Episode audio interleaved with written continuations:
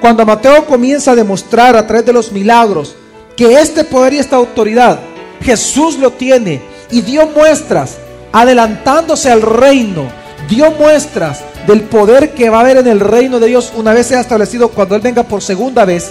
Cuando Él establece estos ejemplos de manera de testimonio, es que nos podemos dar cuenta que Jesús es Dios.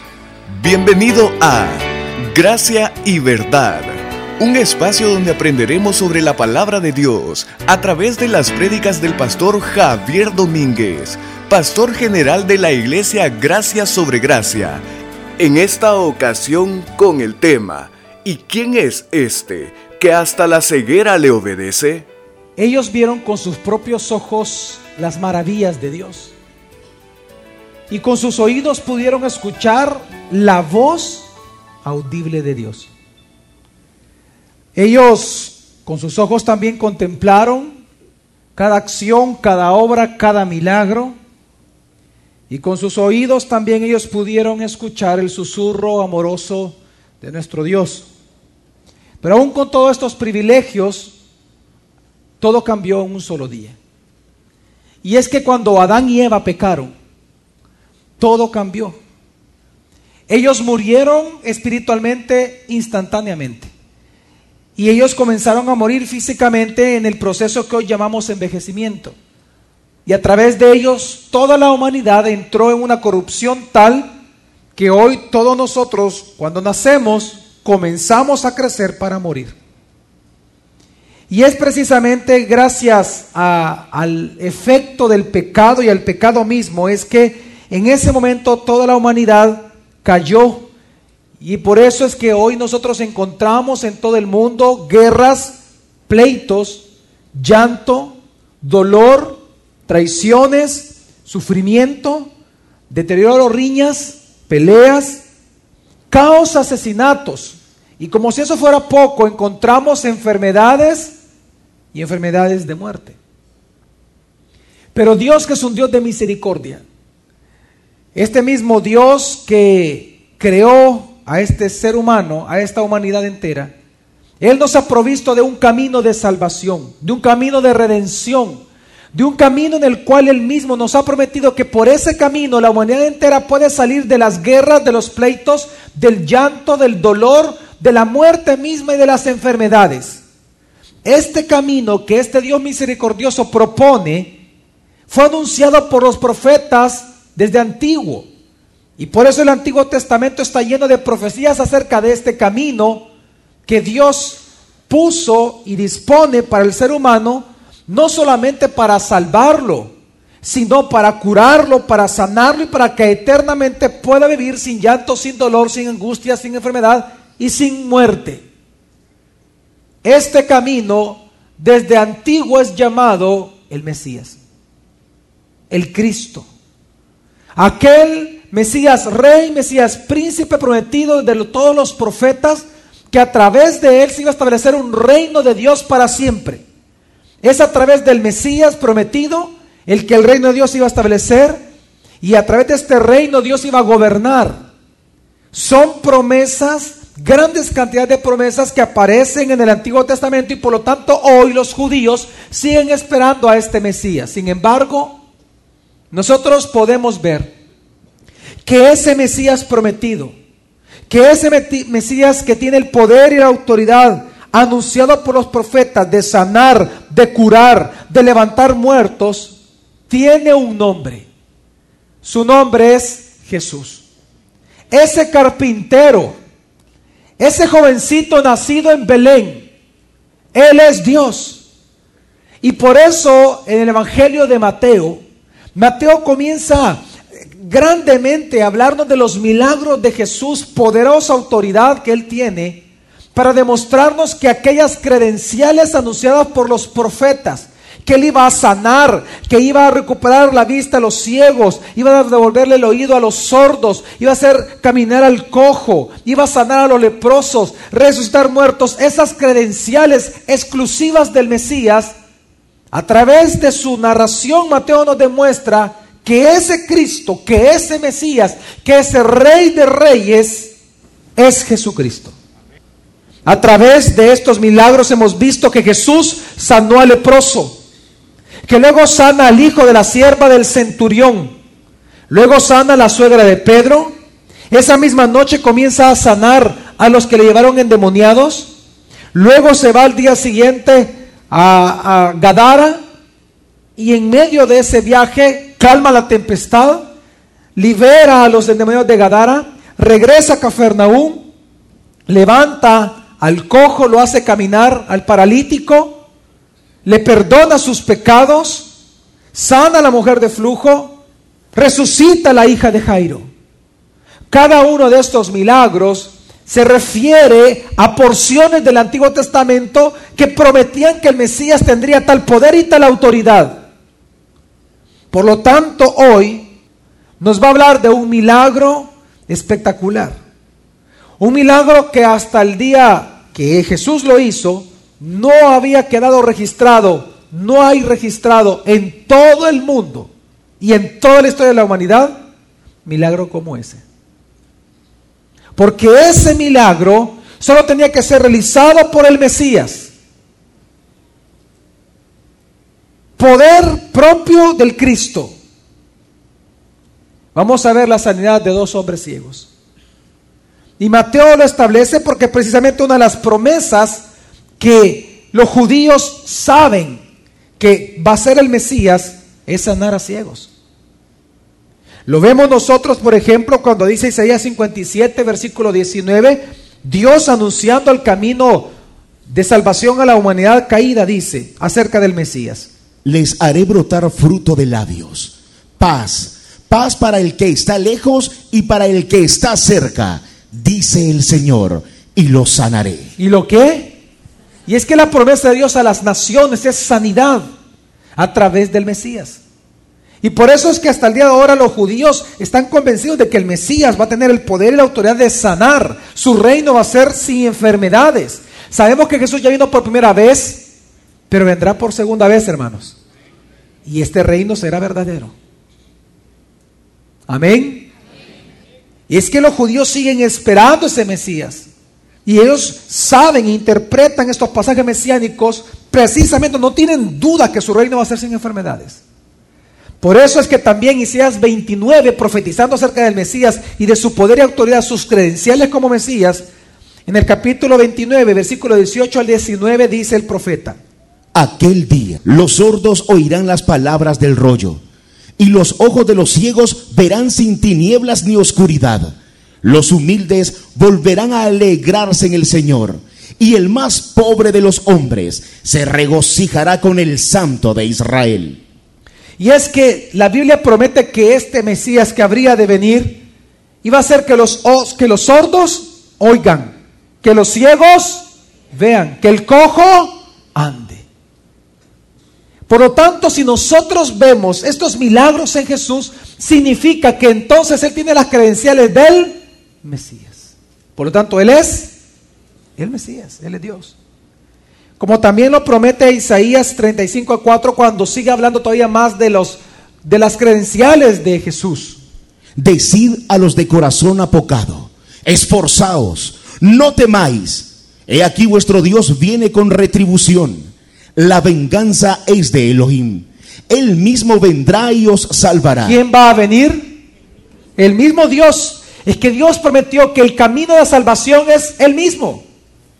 Él mismo es el camino de salvación. Y Él dice que Dios mismo vendrá y nos que salvará. Versículo 4, que sigue siendo el versículo 5. Entonces los ojos de los ciegos serán abiertos y los oídos de los sordos destapados entonces el cojo saltará como un ciervo y cantará la lengua del mudo, porque aguas han brotado en el desierto. Y es que una de las particularidades del Mesías es que iba a hacer cada uno de estos milagros. Y que lo iba a hacer con toda la humanidad, con todos aquellos que creyeran en Él. Dios mismo dice que Él mismo por ser Dios iba a sanar, iba a hacer saltar al cojo. Precisamente esto es lo que afirma el Antiguo Testamento y por esa razón, cuando Mateo comienza a demostrar a través de los milagros que este poder y esta autoridad Jesús lo tiene y dio muestras adelantándose al reino, dio muestras del poder que va a haber en el reino de Dios una vez sea establecido cuando Él venga por segunda vez, cuando Él establece estos ejemplos de manera de testimonio, es que nos podemos dar cuenta que Jesús es Dios. Vamos a ver Mateo capítulo 9, versículo 27 a 31, que nos va a responder, ¿y quién es este que hasta la ceguera le obedece? Vamos a ver lo que dice la palabra del Señor. Y pasando Jesús de allí, lo siguieron dos ciegos, diciendo a gritos, Ten misericordia de nosotros, hijo de David. Y llegando a la casa, acudieron a él los ciegos. Jesús les dice, ¿creéis que puedo hacer esto? Le respondieron, sí, Señor. Entonces les tocó los ojos, diciendo, conforme a vuestra fe os sea hecho. Y se les abrieron los ojos. Y Jesús les encargó rigurosamente, diciendo, mirad que nadie lo sepa. Pero ellos, en cuanto salieron, divulgaron su fama en toda aquella tierra. La pregunta es en esta historia, ¿qué fue lo que sucedió acá?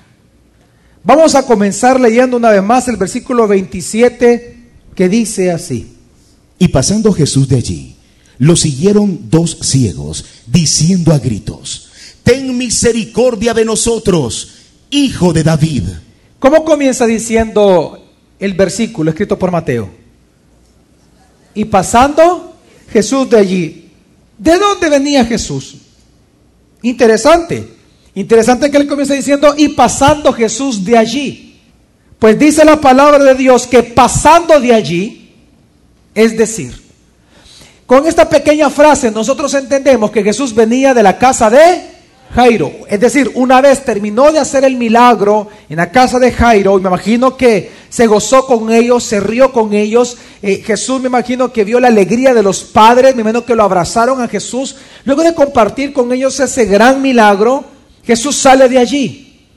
Por lo tanto, eso nos indica de que era altas horas de la noche lo más probable. Y Jesús ya estaba cansado, estaba agotado. Y por lo tanto, lo que me imagino es que Jesús, y por lo que dice la palabra, él se iba ya a la casa donde él iba a descansar. Recuerde que Jesús era hombre. Amén. Él era hombre y por lo tanto él tenía que cada día que dormir, que descansar. Y Jesús y lo más importante quizás cuando leemos esto y pasando Jesús de allí, es que usted tiene que entender algo. Jesús no iba solo. Jesús venía de sanar a la mujer con flujo. Jesús venía de hacer distintas clases de milagros y de predicar durante el día. Él estaba cansado. Él estaba agotado. Él estaba de, venía de hacer milagros y de estar predicando. La multitud lo seguía. Y cuando habla la multitud, recuerde por favor, que las calles de Cafarnaúm son muy angostas, no estamos hablando ni de dos metros de ancho entre casa y casa. Era, eran pasajes y Jesús iba caminando y la gente lo agolpaba y Jesús venía y así fue como se dirigió a la casa de Jairo. La multitud lo seguía. Y ahora usted imagínese, después de que Jesús sanó a la hija de Jairo, cuánta más euforia pudiera haber en esta muchedumbre. Yo me imagino que Jesús saliendo de allí, la gente lo comenzó a seguir. Y la gente comenzó a seguirlo, la gente comenzó a golparse porque todos querían el hecho de que Jesús los tocara, todos querían su milagro.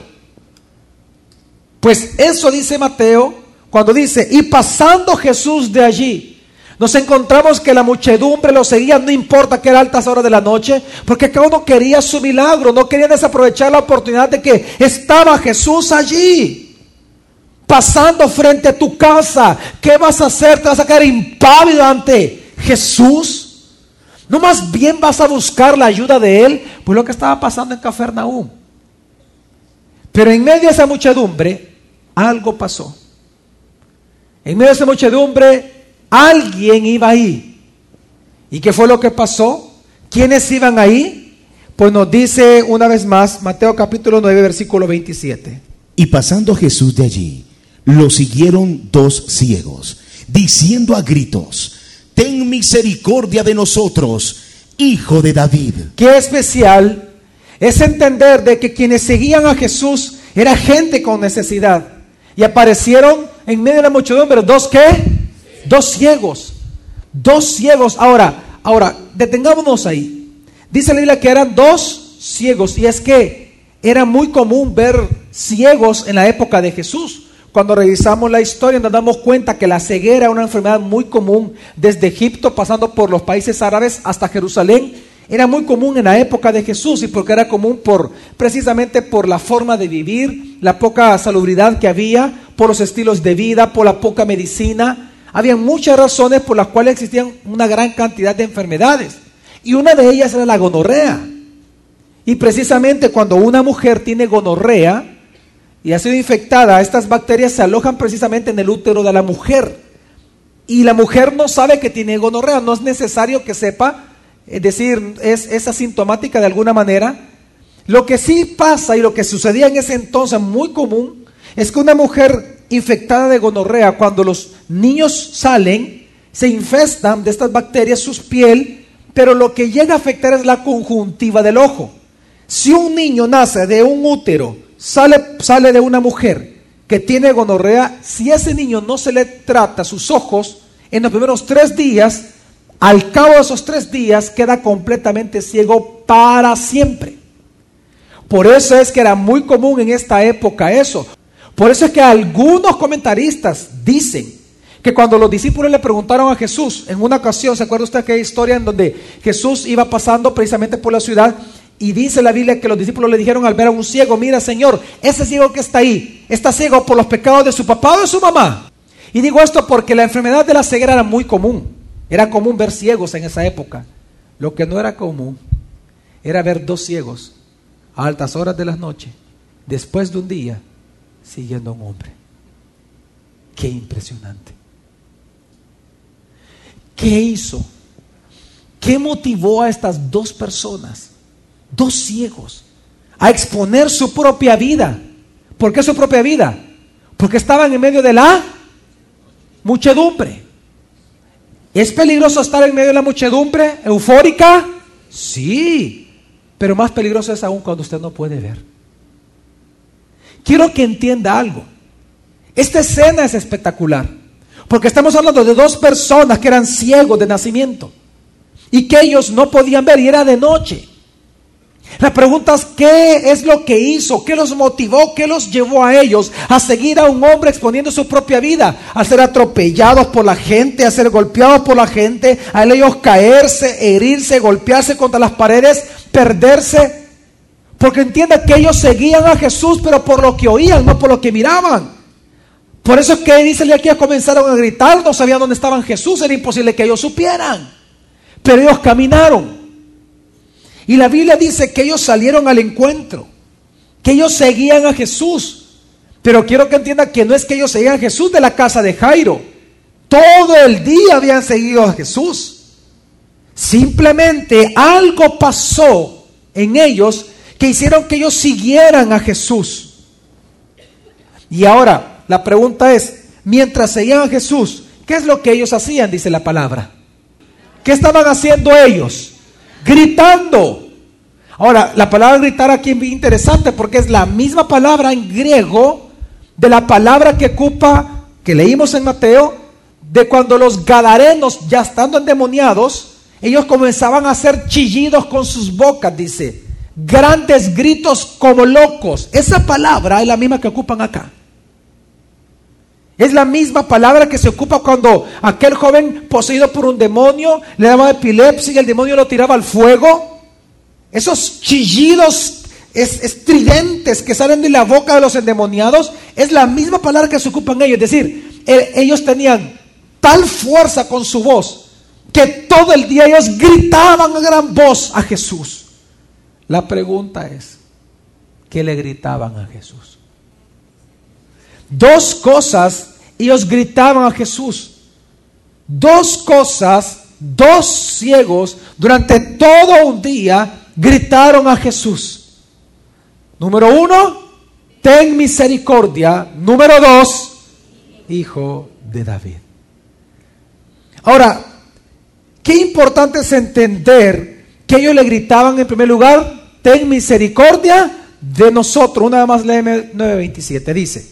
Y pasando Jesús de allí, lo siguieron dos ciegos, diciendo a gritos, ten misericordia de nosotros, Hijo de David. Ten misericordia, ten misericordia, ten misericordia que estamos enfermos y sabemos que tú nos puedes sanar.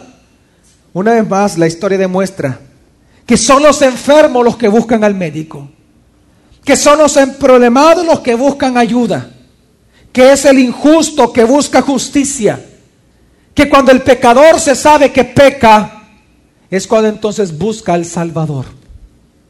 Una vez más vemos acá que no son los que se creen buenos, no eran los fariseos, no eran los escribas, no eran los buenos de la ciudad, sino los pobres, los ciegos, los desventurados, los desnudos, aquellos que sabían que tenían necesidades, son los que seguían a Jesús.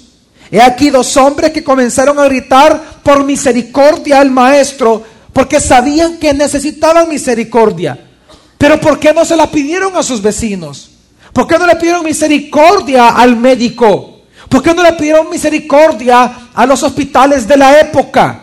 ¿Por qué no le pidieron misericordia al César? ¿Por qué no le, pidieron misericordia al centurión?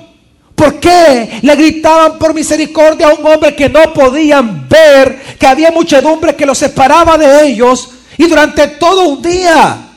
Porque ellos sabían algo, que ese carpintero, que ese que iba caminando ahí, era diferente a cualquier otra persona en el mundo. Ellos creían que Jesús era el Mesías.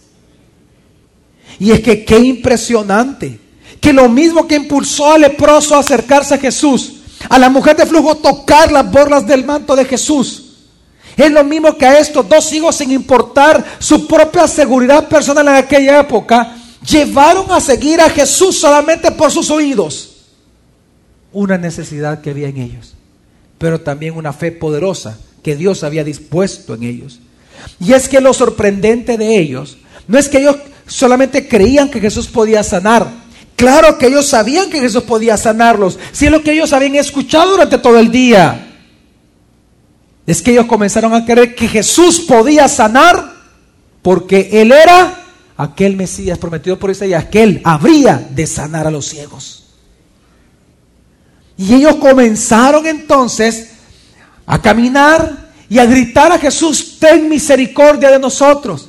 Porque hay aquí que ciertamente ellos eran ciegos físicamente, pero sus ojos espirituales estaban haciendo abiertos. Lo que otros no miraban con sus ojos físicos en esa noche, ellos lo miraban con sus ojos espirituales, que Jesús era Dios. Qué hermoso, qué especial que esa noche en la vida de estos dos ciegos se estaba cumpliendo lo que dice Mateo capítulo 7, versículo 7. Pedid y se os dará. Buscad y hallaréis. Llamad a la puerta y se os abrirá. Porque todo el que pide recibe. Y el que busca halla. Y al que llama a la puerta se le abre. Es que Jesús lo prometió. Y en ellos estaba pasando eso, estaban pidiendo y estaban a punto de que se les diera. Estaban llamando a la puerta y estaba a punto que se les abriera. Ellos estaban buscando y estaban a punto de encontrarlo. Y por eso es que ellos al darse cuenta que quien se paseaba por su ciudad no era nada más y nada menos que el Mesías, que aquel que el profeta Isaías prometió que habría de dar vista a los ciegos, y dijeron, vamos, vamos, Él es el Mesías. Y comenzaron a preguntarle a Jesús, a gritarle, Jesús, ten misericordia de nosotros. Qué espectacular que en ellos estaba cumpliendo también lo que dice Juan capítulo 6, versículo 37.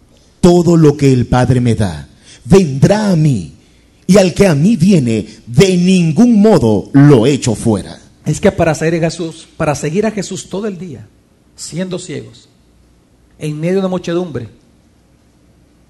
teniendo la posibilidad de perderse, de que lo golpearan o de caerse.